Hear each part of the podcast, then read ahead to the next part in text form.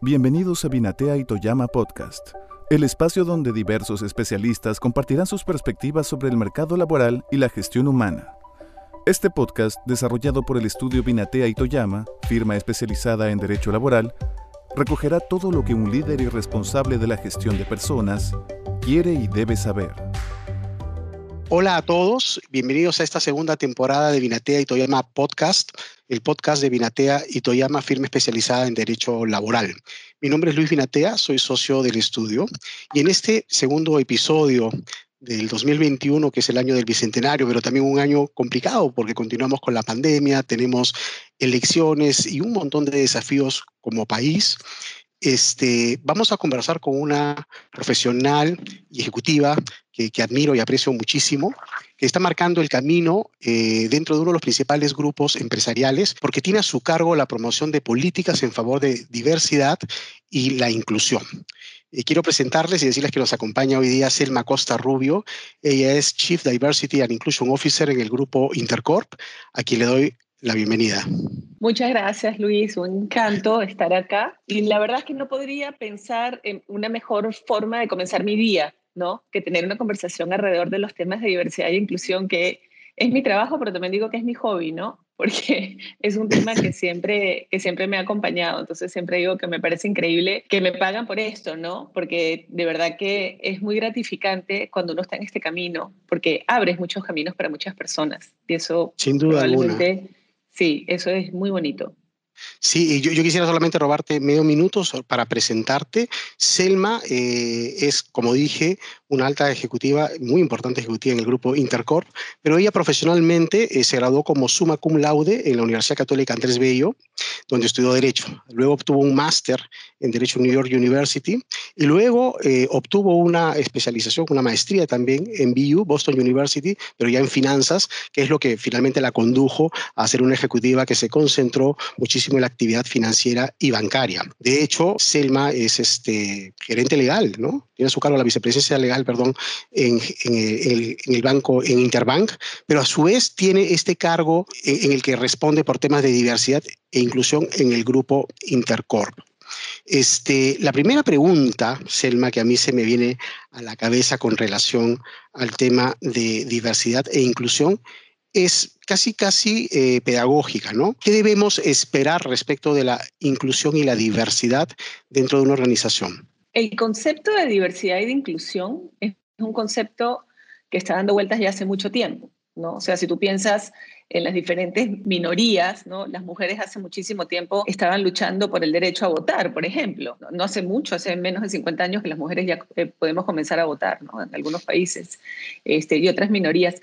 Al final hay una necesidad humana de estar incluidos, ¿no? En la medida en que las sociedades se van organizando, lo que termina ocurriendo es que hay personas que por el hecho de estar, haber nacido en un contexto particular o haber tenido ciertas ah, ventajas, logran posicionarse de manera tal que tienen una calidad de vida mejor o tienen acceso a oportunidades mejores, ¿no? Entonces, el tema de diversidad e inclusión, yo lo veo como en, una, en un diagramita, donde por un lado tienes pertenencia, ¿no? sentido de pertenencia, belonging, y por otro lado tienes el tema de autenticidad y uniqueness.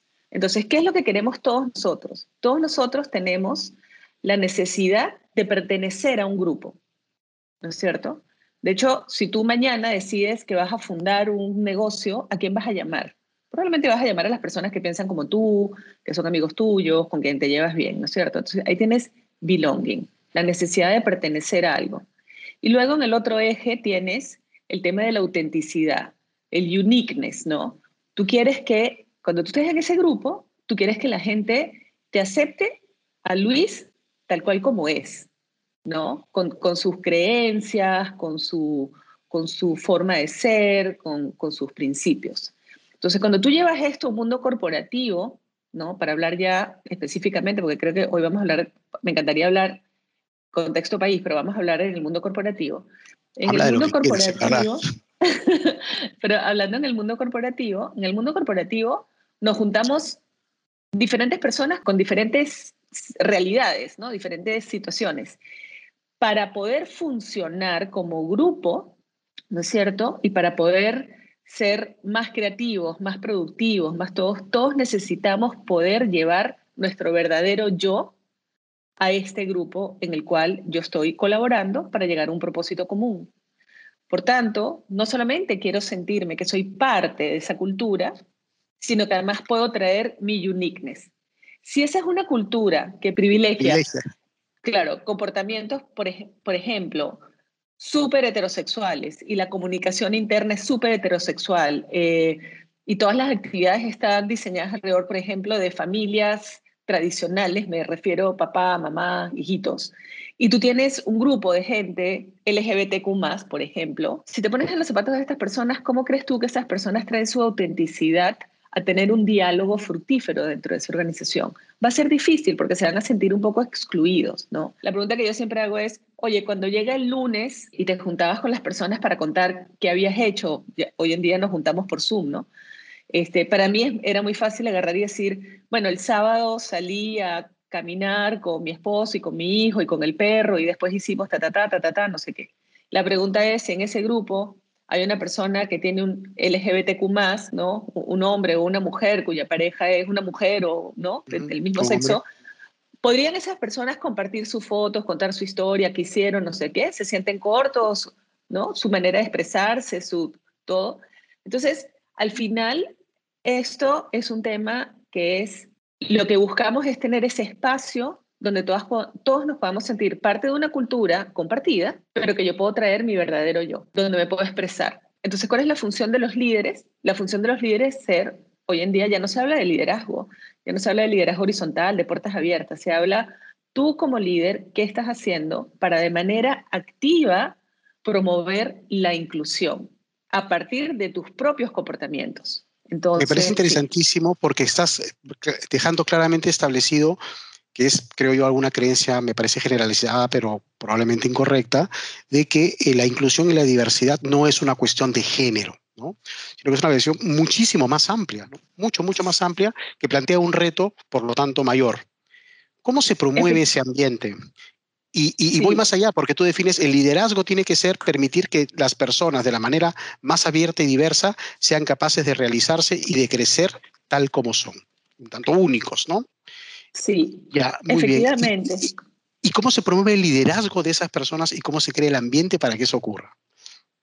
Mira, primero hay un, como todo en la vida, hay un marco teórico, ¿no? Tú tienes, imagínate un triangulito entonces, en un vértice del triangulito, tú tienes las políticas. Esa es la parte fácil, ¿no? Porque aquí somos abogados y sabemos que el papel aguanta todo, ¿no? Claro, entonces tú tienes tu política de diversidad e inclusión, tú tienes tu política de selección, atracción y desarrollo del talento, tienes tu política de mm, hostigamiento sexual laboral, tienes tu política de mm, de, no discriminación, como ya les dije, tienes tu política de cómo funciona tu comité de diversidad e inclusión, tienes tu plan de comité de diversidad e inclusión. Este, entonces, eso es, las políticas tienen que ver con todo lo que tú puedes escribir, que son las reglas del juego, the rules of the game, ¿no? O por ejemplo, toda esa, esa es la parte más fácil. Entonces, una vez que tú tienes esas reglas, después en el otro, vértice, en el otro vértice tú tienes la manera como se trabaja, cómo trabajan los grupos, ¿no? Entonces, por ejemplo, nosotros tenemos que ser conscientes que en nuestro grupo, la manera como yo trabajo, yo necesito eh, practicar la escucha activa para escuchar la opinión de Luis, si nosotros estamos en un grupo de cuatro o cinco. Entonces, tiene que ver con las maneras de trabajar, los, esos códigos que tenemos dentro de los equipos, ¿no? Donde cada uno de nosotros como integrante de un equipo, es responsable de establecer un ambiente de apertura, respeto y de escucha activa en, relación a los demás, ¿no? Y después, en el vértice arriba, tienes el rol de los líderes. ¿Qué cosa es lo que tiene que hacer el líder para cuidar el tema de em, inclusión? Nosotros estamos acostumbrados que el líder es, es, es, responsable, te pongo un ejemplo, ejecución del proyecto.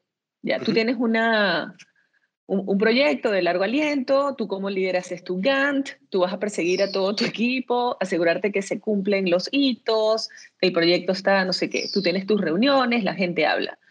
Y de repente tú estás viendo que Selma eh, no está participando tanto, Selma no, no está opinando tanto, entonces tu rol es asegurarte que Selma traiga su voz.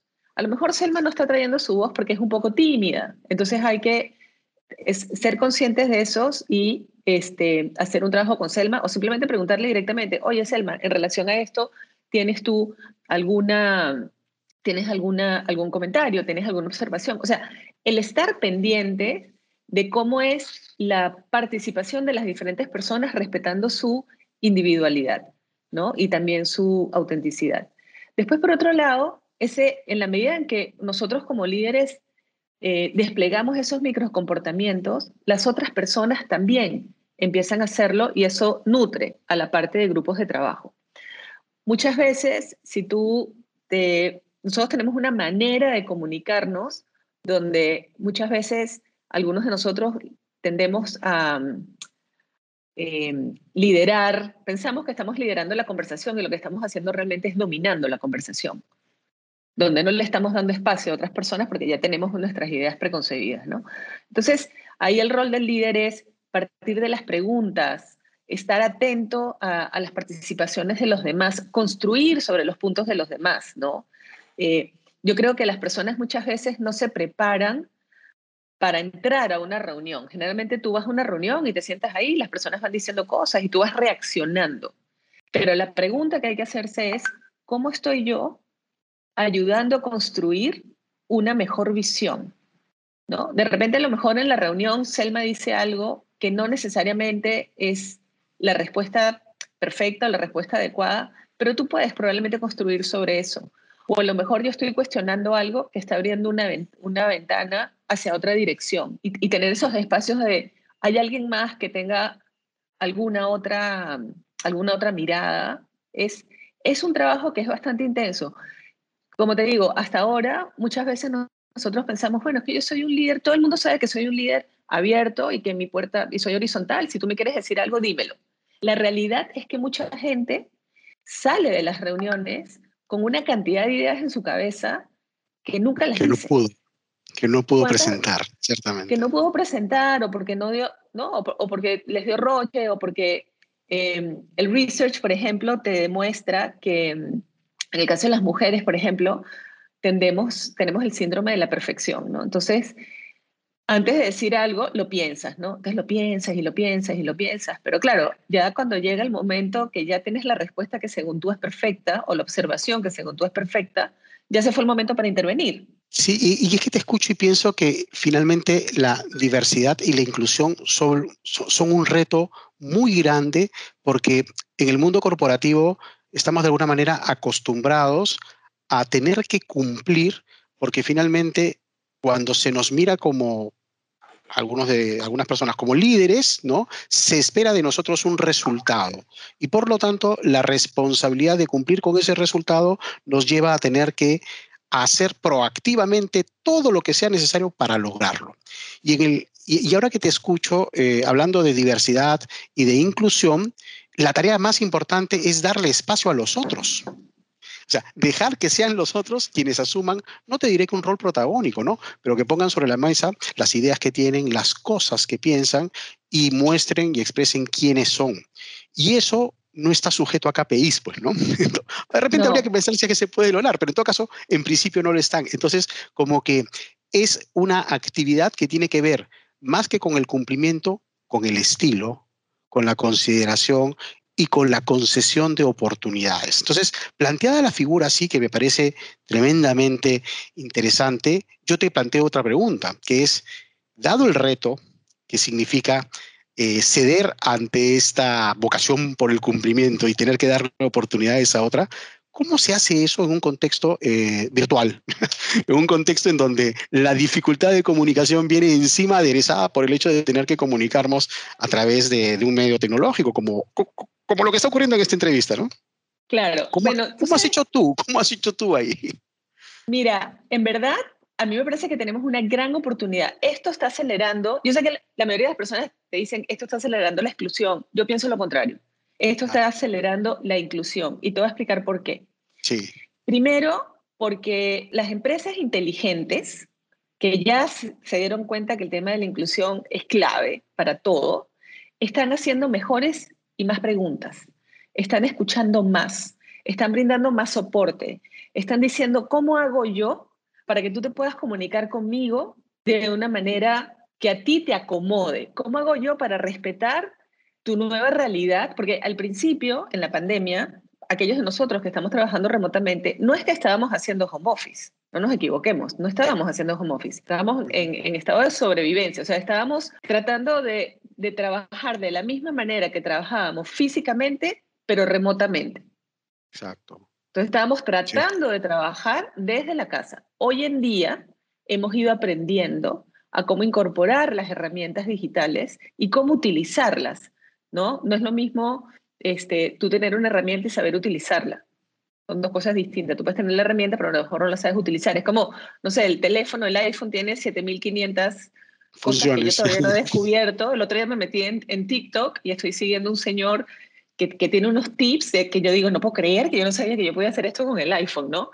Entonces, lo mismo ocurre con las herramientas digitales. Nosotros hemos ido aprendiendo. Entonces, una de las cosas que hemos hecho en el banco, por ejemplo, eh, hemos potenciado el uso del Microsoft el 365, el Office 365, que tiene una cantidad de funcionalidades y una cantidad de herramientas que facilitan muchísimo el trabajo y que nos ayudan a ser más compasivos en el sentido de entender la situación real que cada uno de nosotros está viviendo en sus hogares para poder trabajar de una manera mucho más colaborativa.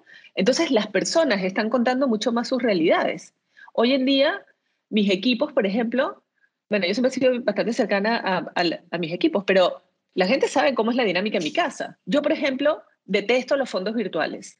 Yo no uso fondos virtuales. No, no, no me gusta porque me, me da sensación de que estoy así como, como flotando en un espacio incierto. Que eres como, un, como un holograma, ¿no? Uno me parece que fuera un holograma. Sí, sí, a, mí me gusta. Yo siento lo mismo, sí. No tengo ningún problema si las personas lo utilizan, pero no me gusta. Pero el tema es que todos nosotros estamos siendo expuestos, los líderes inclusive, este, a que se vea cómo es la dinámica en tu casa, ¿no? O sea, viene tu hijo, viene, se sube el gato a la mesa, o sea, pasan mil cosas, ¿no? Entonces, esta herramienta nos está dando la oportunidad de que las personas puedan ser más transparentes en cuanto a quiénes son, cuál es su realidad de vida. Y nosotros tenemos que ser abiertos y decir, wow, ok, ¿cómo, cómo, cómo, esto, cómo lo tomo para poder ser un mejor líder? Ahora me doy cuenta que, ¿no? yo estoy segura que todos los líderes que somos em, preocupados por nuestras, nuestros equipos, hoy en día conocemos mucho más a nuestros equipos porque la clave, y la clave ahí es brindar el espacio y la confianza para que nos digan. Yo te voy a dar un ejemplo. Nosotros, cuando comenzó el tema de la pandemia, teníamos un equipito de la vicepresidencia, que era el, el COVID Team, donde estábamos eh, mis reportes directos y, y, los reportes de mis reportes directos. Nosotros como, éramos como seis o siete. Y teníamos un check-in todos los días a las cinco y media de la tarde, todos los días.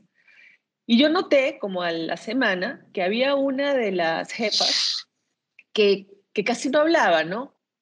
Que me parecía rarísimo, porque esta es una persona que es súper este, vocal, siempre tiene una opinión, siempre tiene un insight súper interesante. Entonces, en algún momento le dije, oye, fulana, este, está pasando algo que veo que no estás, ¿no? Hablando, me dice, Selma, ¿sabes qué pasa? Es que justamente entre cinco y media y seis y media es la hora que yo le doy el baño a mi bebé. En aquella época su hijo tenía como seis meses. Yo le dije, pero escúchame, cambiamos la hora de la reunión ningún problema. Entonces, ese tipo de cosas que uno empieza a notar, ¿no? Te da la oportunidad de empezar a aprender más de tu equipo y de tú poder identificar cuáles son esas acciones que tienes que tomar para que la gente se sienta más escuchada, más vista, que te vean más vista y que tú puedas hacer algo al respecto. Hay una, hace muchísimos años atrás, cuando yo comencé en el banco en el año 2007, yo me acuerdo que había una señora que en aquella época eh, veía em, los temas de secretaría de directorio y, bueno, ella en algún momento ya por su edad y tal renunció y, y, ya era un momento de dar un paso al costado y me dijo, Selma, la única cosa que te pido es que nunca dejes que las personas que trabajen para ti se vuelvan invisibles. Y eso fue una cosa que a mí me marcó, ¿sabes? Sí, sí, sí, sí, sí, tiene todo el sentido del mundo, ¿no? Eso me marcó. Entonces, por eso te digo, la gente está, el, problema que estamos teniendo todos, y, lo veo, es que como tenemos todo el tema doméstico más el tema de trabajo en las casas, nos estamos volviendo muy transaccionales en estas interacciones. Y ahí es donde está el secreto. Si nosotros bajamos un poquito el ritmo y somos capaces de tener conversaciones de verdad, y cuando tenemos las reuniones tenemos conversaciones eficientes que toquen también el lado humano de lo que está pasando con las personas, tus reuniones van a ser más eficientes, más efectivas y la gente va a sentirse más incluida. Si nosotros nos limitamos a tener las reuniones para resolver temas con ese foco transaccional nada más, ahí estás en problemas. Mm. Yo he notado en el banco que nosotros cada vez más hemos ido aprendiendo más eso. Entonces, aparte de las comunicaciones que se dan por mail y todo lo demás, nosotros hacemos check-ins, cómo está todo el mundo, qué te pasa, qué necesitas, ¿no? Y hablamos todos de los temas domésticos. O sea, los líderes, comenzando por Luis Felipe, todo el mundo siempre cuenta una anécdota de algo que le ha pasado en su casa, que le está pasando, alguna dificultad, un reto. El tema de salud mental lo estamos hablando mucho, ¿no? Entonces, eso, por eso te digo que la gente necesita hablar y necesita ser escuchada. Pero la gente no va a hablar si los líderes no expresan su vulnerabilidad desde un punto de la autenticidad. Entonces, por eso te digo que yo creo que, hay una gran oportunidad. Sí, además, este, como que sin querer queriendo, como diría el chavo, ¿no? Eh, has como replanteado el concepto de inclusión porque finalmente eh, yo más o menos lo he terminado asociando a esta idea de visibilidad. ¿no? Me gustó mucho eh, la anécdota que contaste ¿no? con, esta persona que te dijo, nunca permitas que alguien que, está alrededor tuyo en el trabajo se convierta en invisible. ¿no? Una de las ventajas que probablemente tiene el trabajo virtual es que ha dotado de visibilidad a todos, al punto que incluso podemos decirle a la persona, prende tu cámara porque necesito eh, tener un contacto un poco más cercano a pesar de la distancia. Y eso eh, me parece mucho más inclusivo que cualquier política. Fíjate que es el, poder saber cuál es tu situación en este momento como para tener o estar en capacidad de ponerme en tu posición, de meterme en tus zapatos si es que fuera necesario, ¿no? La anécdota que tú contabas de que esta persona que a la hora que tenían ustedes la reunión, este, tenía que bañar a su hijo, pues este, revela justamente eso, ¿no? La capacidad de adaptarse a una cosa que era tan simple como cambiar un horario, ¿no? Y eso, y eso eh, me invita a pensar en dos cosas. Uno, que el concepto de inclusión es mucho más práctico, simple y amplio de lo que uno se imagina, porque es ponerse en el lugar de todas las personas, por el solo hecho de serlas. Y en segundo lugar, que ofrece una oportunidad sobre la que te quería hacer una pregunta. Esta idea de diversidad y de inclusión supone muchísimos puntos de vista a la vez que son valiosos y que vale la pena conocer. ¿Cómo lo vinculas tú con la innovación? ¿Cómo lo vinculas tú con el talento? Este, ¿Hay algún punto de contacto?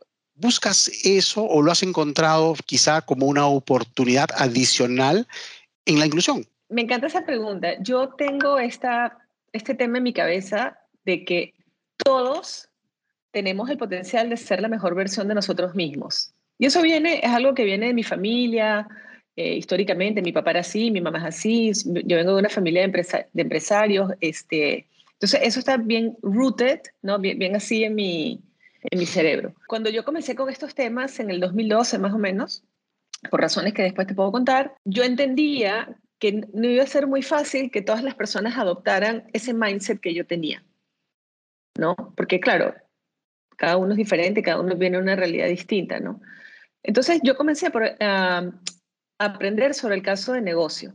Y el caso de negocio, y se lo pueden leer de ahí en McKinsey, BCG, todos te dicen que cuando tú tienes equipos donde más del, donde más del 30% ya tienes diversidad y trabajas incluyendo prácticas de inclusión, como las que hablamos al principio, tú vas a terminar con 30% más de ingresos, vas a tener hasta dos productos eh, nuevos, innovadores a lo largo del año. O sea, las métricas están ahí, los pueden buscar y no los voy a aburrir con esos estudios.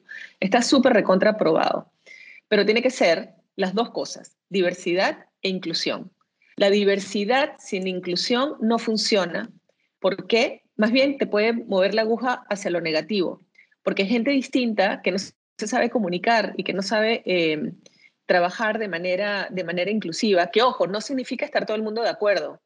Trabajar de manera inclusiva es el espacio para que cada quien ponga su granito de arena y sobre eso construir. Entonces el mindset es un mindset no tanto de colaboración, es un mindset, colaboración sí, pero es un mindset de construcción, ¿no? Entonces, por eso es que yo siempre hablo, eh, hay una frase que me, que me gusta mucho que es cultural fit versus cultural build. O sea, tú contratas no para que la gente encaje, contratas para construir cultura, una cultura diversa e inclusiva. Entonces, cuando uno, el caso de negocio está allí, eso está súper, súper probado, ¿no? Entonces, cuando, cuando yo le hablo a las personas, yo le, hay personas que necesitan tener el caso de negocio. Entonces tú les muestras el caso de negocio, les muestras los números, les muestras los casos de éxito que ya han habido. Entonces personas que son más reacias a entenderlo, te dicen, ah, alucina que esto te trae innovación. Entonces, además, hay un clamor público donde la gente necesita sentir que las empresas ya estamos hablando este lenguaje de inclusión. Entonces, para tu marca empleadora, si tú no le estás diciendo a las personas que quieres contratar que tú eres un espacio en el cual se practica la diversidad y la inclusión, porque crees que eso, tienes la convicción, no crees, tienes la convicción de que tener equipos diversos e inclusivos te va a generar mayores oportunidades de innovación, eso también te jala el mejor talento. ¿no? Eso, y eso es real y absoluto. Entonces, hay todo un caso de negocio y por eso que todas las marcas empleadoras hoy en día están yendo hacia esa, esa narrativa. ¿no? La innovación no es posible con grupos homogéneos. Y de hecho, las empresas ya hemos aprendido que si nosotros queremos atender el abanico de necesidades y resolver el abanico de puntos de dolor de nuestros clientes, que son diversos, porque tú mm. tienes una diversidad de clientes, tú necesitas tener equipos que reflejen esa necesidad. Entonces, yo no puedo tener un equipo diseñando, no sé, un producto para mujeres empresarias donde no hay mujeres.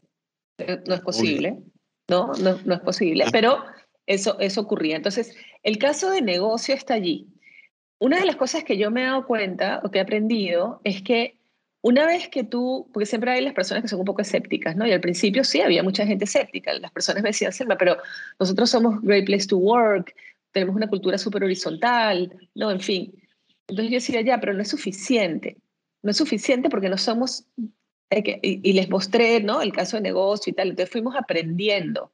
Y ahora hoy en día todo el mundo ya, ya ni siquiera es el caso de negocio la narrativa ahora es, esto hay que hacerlo porque es lo correcto, porque es lo que también acompaña nuestro propósito, ¿no? Eso también hemos aprendido. Nosotros en el... En, entonces decía, mi, yo tengo como tres niveles de propósito, ¿no? Mi propósito personal, de que todas las personas tienen la capacidad de ser la mejor versión de sí mismos. Lo que pasa es que hay barreras internas y barreras externas que tenemos que atacar para que eso ocurra, para que eso, eso realmente se ataque. Después tenemos el propósito del banco, que es acompañar a los peruanos a cumplir sus sueños hoy, y los peruanos somos todos los que vivimos en Perú, ¿no? Yo no soy peruana, pero yo me siento peruana, entonces vivo en Perú. Y después tenemos el propósito del grupo como grupo, que es hacer del Perú el mejor lugar para eh, desarrollar y tener una familia. Y el mejor Perú es súper diverso, poco inclusivo, tenemos unos retos de inclusividad y por eso es que la inclusión es algo que nosotros tenemos que trabajar mucho dentro de las organizaciones y los 80.000 colaboradores del grupo replicarlos en sus familias, en sus comunidades y hacia afuera, ¿no? Y esa es la visión país que todos queremos tener, ¿no? Una visión de inclusión. Entonces, em, sí, dime. Sí, no, no, es solamente un, comentario em, que, que, puedo extraer de todas tus respuestas, ¿no? Eres tremendamente inclusiva porque incluyes al momento de responder una pregunta todos los aspectos que uno quisiera este, abordar o los que no se imaginó, con lo cual eh, a medida que he ido haciéndote preguntas respecto del mundo corporativo y su relación con la inclusión y la diversidad, me he ido encontrando con que no importa cuál te haga, en todas ellas siempre vas a encontrar una manera de decirme por qué es esencial tener en cuenta la diversidad y la inclusión. Pero en esta última pregunta, en esta última respuesta, este, te has dado maña para poner sobre la mesa un asunto que a mí me interesa muchísimo conversar contigo y que tiene que ver con la relación que tú encuentras entre diversidad e inclusión y el país. Y sobre todo, el momento que vivimos. Este, desde tu posición, ya como Selma, ¿qué entiendes tú por inclusión y diversidad en relación con el país y qué esperarías que hagamos nosotros como ciudadanos o ustedes incluso eh, desde el grupo Intercorp, tú misma como una alta ejecutiva encargada de diversidad e inclusión en materia de diversidad e inclusión en nuestro país? De repente la pregunta es muy amplia, pero te he sentido tan entusiasmada contestándolo que, que dije, es el momento de preguntártelo. No, la pregunta es maravillosa porque, a ver, yo no creo en el concepto de las corporaciones. Y te, lo digo en el sentido de que las corporaciones somos un grupo de personas haciendo cosas. Es, eso, ¿no? ¿no? La gente habla, el directorio, el comité de gerencia, el no sé qué. Las corporaciones, las empresas, somos un grupo de personas haciendo cosas. Y yo creo profundamente que la humanidad está diseñada para hacer el bien. ¿no? Yo, yo, yo, sí creo eso. O sea, yo creo que hay gente que dice, no, es que el ser humano nace, es egoísta, la ley de supervivencia, el más fuerte y tal, y que no sé qué. Yo creo que no, yo sí creo en la bondad y en la compasión. Y yo creo que cuando todos nosotros nos movemos al unísono en ese espacio, todos somos mucho más creativos y todos somos mucho más propositivos y amplificamos. Entonces, si bien es cierto, pero también obviamente el ser humano también tiene como que un poquito de miedo de no estar con, las personas que se parecen a sí mismo, ¿no? Entonces, el reto que todos nosotros tenemos es, ¿cómo hago yo para entender al que no se parece a mí? ¿no? Yo tengo un moto que es el siguiente, lo que pasa contigo, pasa conmigo. Si tú no estás bien, yo no estoy bien. Entonces, la pregunta que hay que hacerse es, yo, en el espacio que ocupo, ¿por qué lo ocupo y por qué llegué aquí y cómo tuve yo esta oportunidad? Entonces yo me pongo como ejemplo. Yo nací en una familia de clase media, donde se privilegió siempre la educación, tuve acceso a buena educación, mis papás siempre me dijeron, tú puedes ir por más, tú puedes hacer lo que tú quieras, en algún momento me gané una beca, soy blanquita, este, eh, no sé, conseguí un buen trabajo, me ha ido bien, que no sé qué, he tenido mis retos y tal. Yo no podría no ser una persona no contributiva en la sociedad. Porque he tenido de ventajas. hay, un deber que se, que se deriva de eso, ¿no? Escúchame, es una responsabilidad. No es que a mí, o sea, yo no puedo agarrar y decir, porque yo me desgarré las vestiduras y no sé qué, y dice, no, o sea, sí, yo he hecho un montón de esfuerzos, yo me fui a Nueva York, me acuerdo que envié 300 cartas, me llegó, tuve dos entrevistas, me llegó una oferta. ¿Cuál agarré? Bueno, la oferta que me hicieron. y después ah. me fui a Londres, mandé también no sé cuántas cartas, tuve dos entrevistas, tuve dos ofertas, agarré la que... Pero yo tenía herramientas. Entonces, lo menos que yo podía hacer es estar acá hablando contigo de estos temas. Es lo menos que yo podía hacer. Entonces, hay muchas personas que no han tenido esa, esa ventaja este, a la gente no le gusta que uno hable de privilegios porque se ofenden, ¿no? La gente dice, ¿cómo que privilegio? Yo, yo me esforcé y no sé qué. Bueno, amigo, pero es lo, ¿no? En mi caso, es lo menos que yo tenía que hacer era esforzarme. Podría tener mucho mérito y podría ser medianamente inteligente, pero, pero eso es, ¿no? Entonces, tener esa humildad y reconocer, además, que hay una serie de estructuras de la manera como se han organizado eh, los, los los estados, Latinoamérica tiene toda una historia de exclusión, esa es la realidad. Entonces hay que mirar ese otro lado, buscar espacios de diálogo y entender, oye, ¿qué cosas necesitamos cambiar? Yo aprendí eso mucho. En el año 2006 yo tuve la suerte que me invitaron a formar parte de un directorio de una ONG que se llama ProMujer Internacional, que se dedica a dar servicios eh, de microfinanzas, de salud y de educación a mujeres en extrema pobreza y operamos en cinco países, ¿no? Es, como mi trabajo pro bono. Y aprendí ahí el, el reto de la mujer rural, ¿no? Mm. Eh, es un modelo de banca comunal que también hoy en día ya tiene, ya tiene banca individual, pero, pero ahí aprendes y te das cuenta de todas esas otras realidades que muchos de nosotros no vemos, ¿no? Entonces, Mucha de la, del reclamo que hay hoy en día en la sociedad está justificado porque no hemos sido capaces de tener estados de bienestar, y no, y, no me, interpretes el bienestar, el marxismo y no sé qué, no sé cuánto, no, no, estado de bienestar, o sea, acceso... pensando en lo mismo. Acceso, de, acceso a lo básico, ¿no? Acceso a educación, acceso a salud.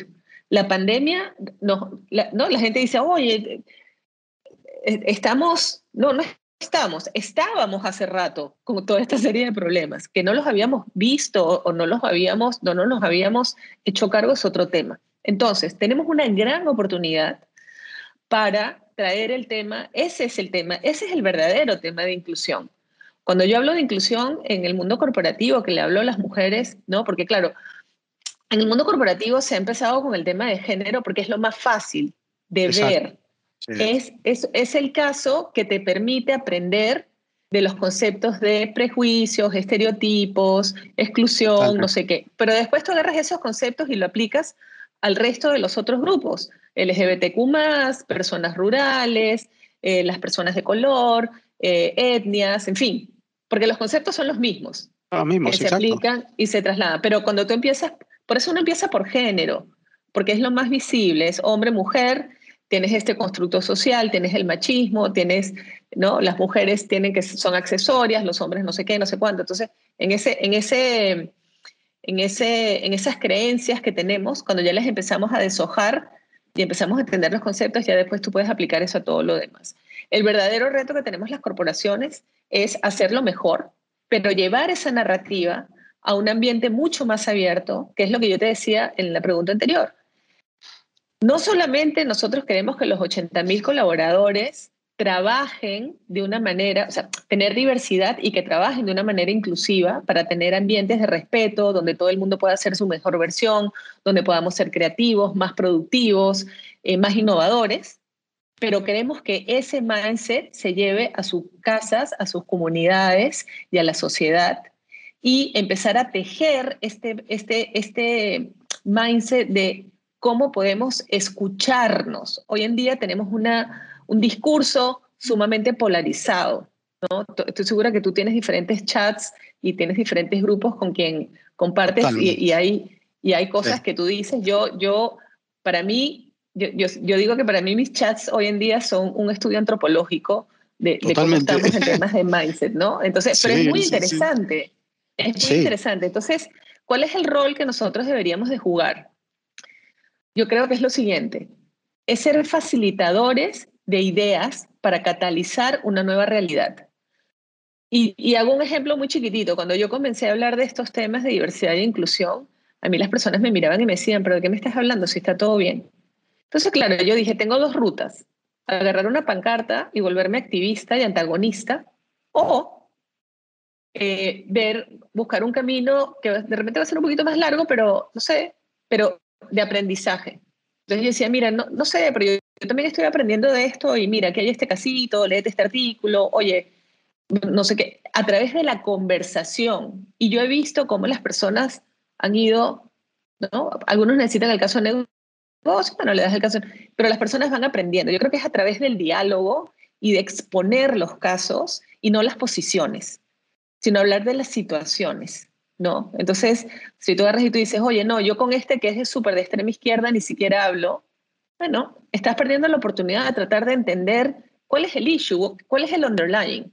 ¿no? A, mí, cuando me dicen, este, cuando me dicen, bueno, es que tú eres de tal posición o tal posición, yo digo, bueno, la verdad es que no sabría qué decirte, porque yo, yo he tratado de tomar estos test, hay unos test que están dando vueltas por ahí que si te dicen si eres de centro izquierda, centro y derecha, o sea, no sé qué. Yo la verdad es que no, no logro definirme. Yo soy una persona de...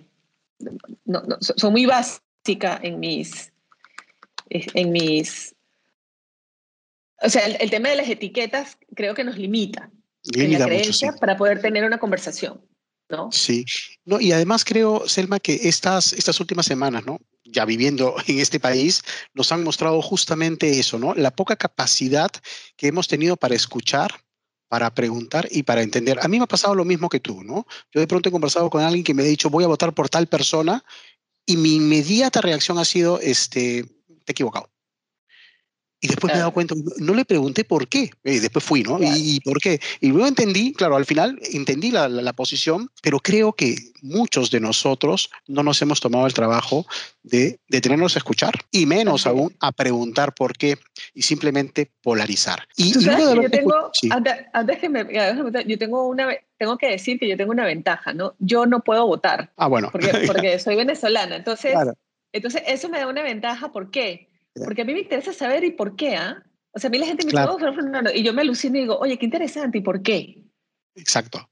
No, eso es interesante. Exactamente, sí, sí, sí. Y, y, y luego de escucharte, eh, de, de, pronto me he dado cuenta de algo que, que, que está presente en el discurso de la inclusión y la diversidad nuevamente, en el mundo corporativo, aun cuando, como dices tú, no es una buena idea concentrarlo en, esa, en ese grupo, ¿no?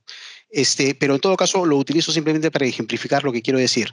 Diversidad e inclusión eh, son conceptos que se utilizan muy fácilmente en el ámbito corporativo, pero yo no escucho muy frecuentemente el término exclusión.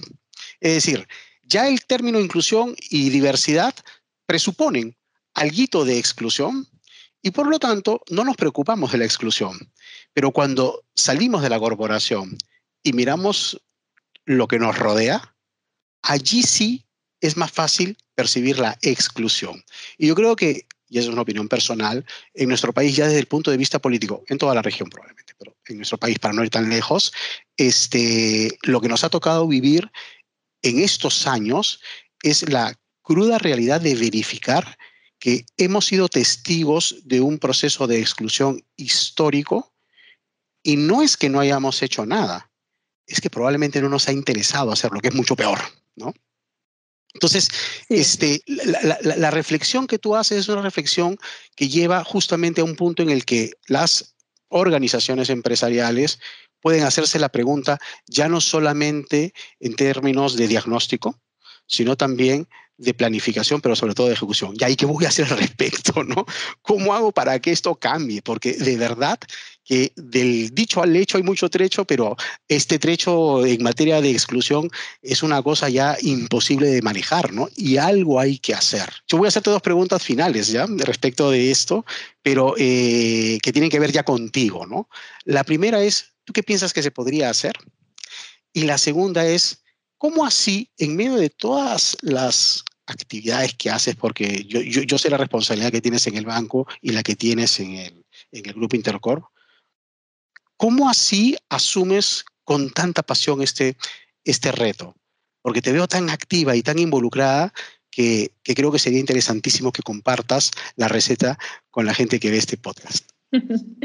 Mira, eh, bueno, en cuanto a tu primera pregunta de qué cosas se puede hacer, primero practicar la escucha activa, tratar de entender dónde están los reclamos y la legitimidad ¿no? de, los reclamos y hacer una especie de Augusto Townsend siempre, hay, que, hay que escuchar a Augusto, porque Augusto siempre tiene una, mirada muy, de, muy, de, muy dialogante, ¿no? muy dialogante. Yo, muy dialogante, yo creo que, que, muy, con, mucha, con mucha certera. Creo que hay que apoyar actividades como, por ejemplo, el proyecto Recambio. El proyecto Recambio es un proyecto maravilloso donde quizás necesitamos apoyar más para tener líderes políticos que tengan un poco más una mirada país, menos una mirada, eh, una mirada más país y más institucional, ¿no? Y no tanto una mirada este, quizás como ha sido en el pasado un poquito oportunista y, con intereses, intereses ocultos, ¿no?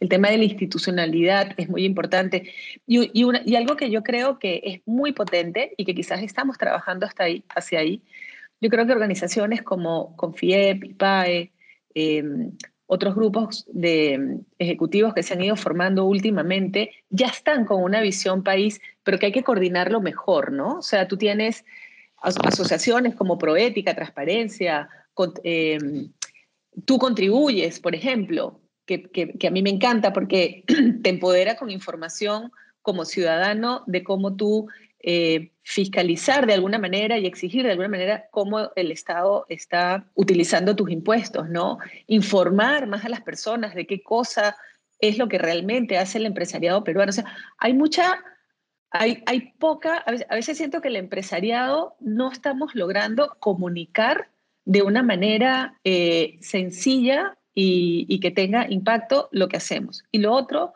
es, sí creo que tienen que haber espacios propositivos de construcción, que, estoy segura, estoy segura, no sé que se ha tratado de hacer en el pasado, pero por ejemplo, ¿no? el Consejo Privado de Competitividad, que hace un trabajo fenomenal, cómo eso se termina de encajar y de ejecutar con un tema de visión país, ¿no? Entonces, si tú me preguntas ahorita, oye, ¿y, cuál es el, el rol del empresariado en la visión país del Perú? Yo la verdad es que no podría darte una respuesta, creo que no, no, no, no podríamos articularla, porque no está articulada con el Estado, ¿no? O sea, hay, hay mucha fragmentación y tal, pero sí creo, honestamente, que hay una gran oportunidad para entablar un diálogo diferente. Y también creo que hay que comunicar a la población en general que no todo lo que parece, no todo lo que brilla es oro, ¿no? O sea, yo puedo dar una clase magistral sobre Venezuela. El modelo venezolano es un modelo fallido. La gente se está muriendo de hambre y se está muriendo porque no tiene servicios de salud, no. El, sistema de Maduro, esta idea de Chávez ha sido total y absolutamente nefasto, ¿no? Entonces, a mí me resulta difícil cuando escucho a personas que dicen, oye, el modelo venezolano, a mí me gustaría que alguien me dé una clase magistral de dónde están los grandes éxitos del modelo venezolano, porque, porque yo con mucho conocimiento de causa te puedo decir que es un fracaso. Entonces, creo que hay que tener mucho más diálogo. Eh, luego, en relación a tu, a, tu a tu última pregunta de qué me movió a mí a hacer esto, yo siempre he sido en los diferentes sitios donde he estado, siempre he tenido como que esta onda de inclusión y probablemente eso viene porque yo te contaba, mi, mi padre salió de Cuba cuando tenía como 16 años a un exilio, primero en Puerto Rico y luego, porque mi, abuelo era eh, primer ministro y, trabajaba con Batista, en fin, tenía todo un tema político, y la familia se fue exiliada a Puerto Rico, y luego a Venezuela, luego mi padre se queda en Venezuela y mi abuelo regresa a Cuba, eh, pero mi padre se hizo de cero, de cero, este, como empresario en Venezuela. Y él dice, Venezuela, de hecho se él se nacionaliza venezolano porque dice, a mí Venezuela me dio todo, ¿no? Claro. Este, y mi madre, y él conoció a mi madre en Puerto Rico, y mi madre de Puerto Rico, bueno, se fue a vivir a Venezuela a los 19 años y se casaron, y ahí hicieron, hicieron, hicieron empresa y, y nacimos nosotros, en fin, a pesar de que dos de mis hermanos nacieron en Cuba y tal. Pero entonces, en mi familia siempre hubo como ese clic de que de no tener nada, tú puedes, tú puedes desarrollarte a tener algo eh, y hay que tener esas, ¿no? Las oportunidades. Entonces siempre he tenido como ese, ese bichito dentro, ¿no? Luego, cuando, como les comentaba, me invitaron a ser parte de esta ONG eh, de ProMujer, Aprendí mucho, mis grandes maestras han sido las mujeres rurales que viven, eh, en aquella época yo veía más que nada Cusco y el altiplano, aprendí muchísimo, aprendí lo, el poder de la banca comunal y el poder de los grupos de mujeres, cómo se apoyaban entre ellas, sobre todo no solamente para sacar adelante sus negocios, sino principalmente para atacar el tema de no violencia de género que es un tema muy, muy fuerte, ¿no? Y ellas han sido mis maestras y, mi inspiración, tengo que decirlo. Y luego ya en el mundo corporativo, en el 2000, por ahí, en el 2007, 2008, más o menos, em, me, pasó algo interesante y era que había una reunión que se daba todas las semanas a las ocho y media de la mañana, donde estábamos todo el comité de gerencia, y yo siempre llegaba más temprano y veía que el comité de gerencia ya estaba reunido antes que yo. O sea, ya estaba reunido en una reunión previa donde yo no estaba invitada, ¿no? Y me parecía como extraño. Entonces, como la tercera vez que, que, me di cuenta de eso, le pregunté a mi jefe en ese momento, le dije, oye, yo veo que yo entro a esta reunión de las ocho y media, pero me parece que hay una reunión previa en la cual yo no estoy convocada y soy la única del comité de gerencia que no está participando ahí, ¿no? Entonces, o sea, yo no sé si debería estar, pero te quiero hacer la pregunta, ¿no? Y le hice la pregunta porque la verdad es que me, me había puesto medio noica de que me, cada vez que pasaba por ahí me daba cuenta que estaban reunidos sin mí, ¿no? Estabas pidiendo, inclusión, estabas pidiendo inclusión. Claro, claro. Entonces, ese es otro aprendizaje. Cuando tienes una duda, pregunta, ¿no? No te, hagas bolas en, tu cabeza.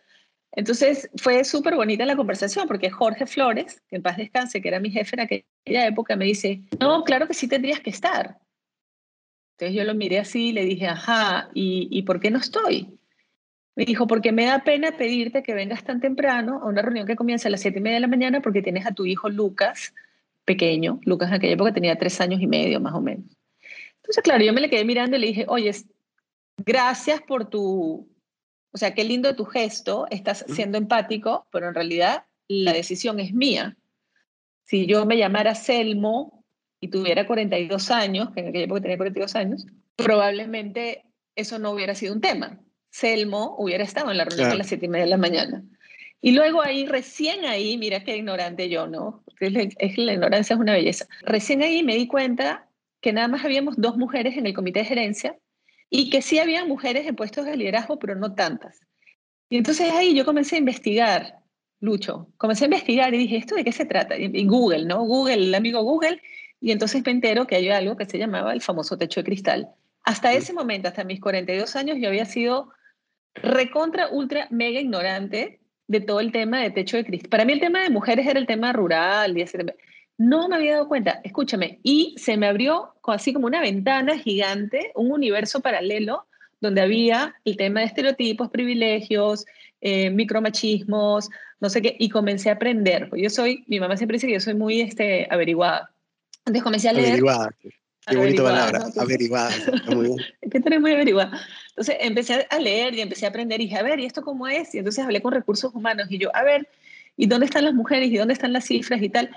Y empezamos, hicimos un estudio eh, donde agarramos las divisiones donde habían más mujeres, ¿no? Donde tenías 80% de mujeres, y lo cruzamos contra dónde estaban esas mujeres en las posiciones de liderazgo. Entonces tú pensarías, si tienes una división donde hay 80% de mujeres, pues en las posiciones de liderazgo eso debería estar representado. Y no era necesariamente así. Entonces ahí em, empezó mi pregunta, ¿no? ¿Y por qué? ¿Es un tema de competencias? ¿Es un tema de liderazgo? ¿Es un tema de, balance de vida? Y ese fue el, primer gran estudio que hicimos. Eh, y te estoy hablando del ya 2000, ya por ahí ya estábamos en 2012, 2013, 2014. Y era gracioso porque lo hacíamos. Yo tengo una, una compinche que se llama Paola Vera dentro de recursos humanos y yo le decía, porque cuando yo hablaba de estos temas en comité de gerencia me miraban así como, no, no, no, te entiendo muy bien de qué me estás hablando. Entonces, claro. Entonces yo le decía a Paola, hagamos nuestro MVP, ¿no?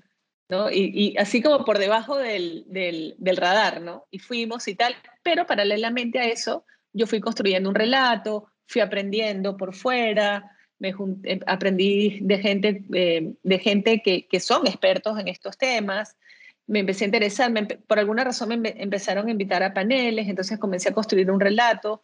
Em, y bueno, sí tenía algo de conocimiento por el tema de promujer, ¿no? Entonces fui aprendiendo y, y, fui poniendo esto en la mesa. Entonces hay algo que ocurrió que fue bien bonito y es que algunas personas, busqué personas que pensaban como yo o que tenían estas inquietudes y empezamos a generar un movimiento, no solamente en el banco, sino a nivel intercorp también. Y empezamos a hacer experimentos y a buscar cosas. Y por otro lado, empezamos a trabajar con los líderes de la organización.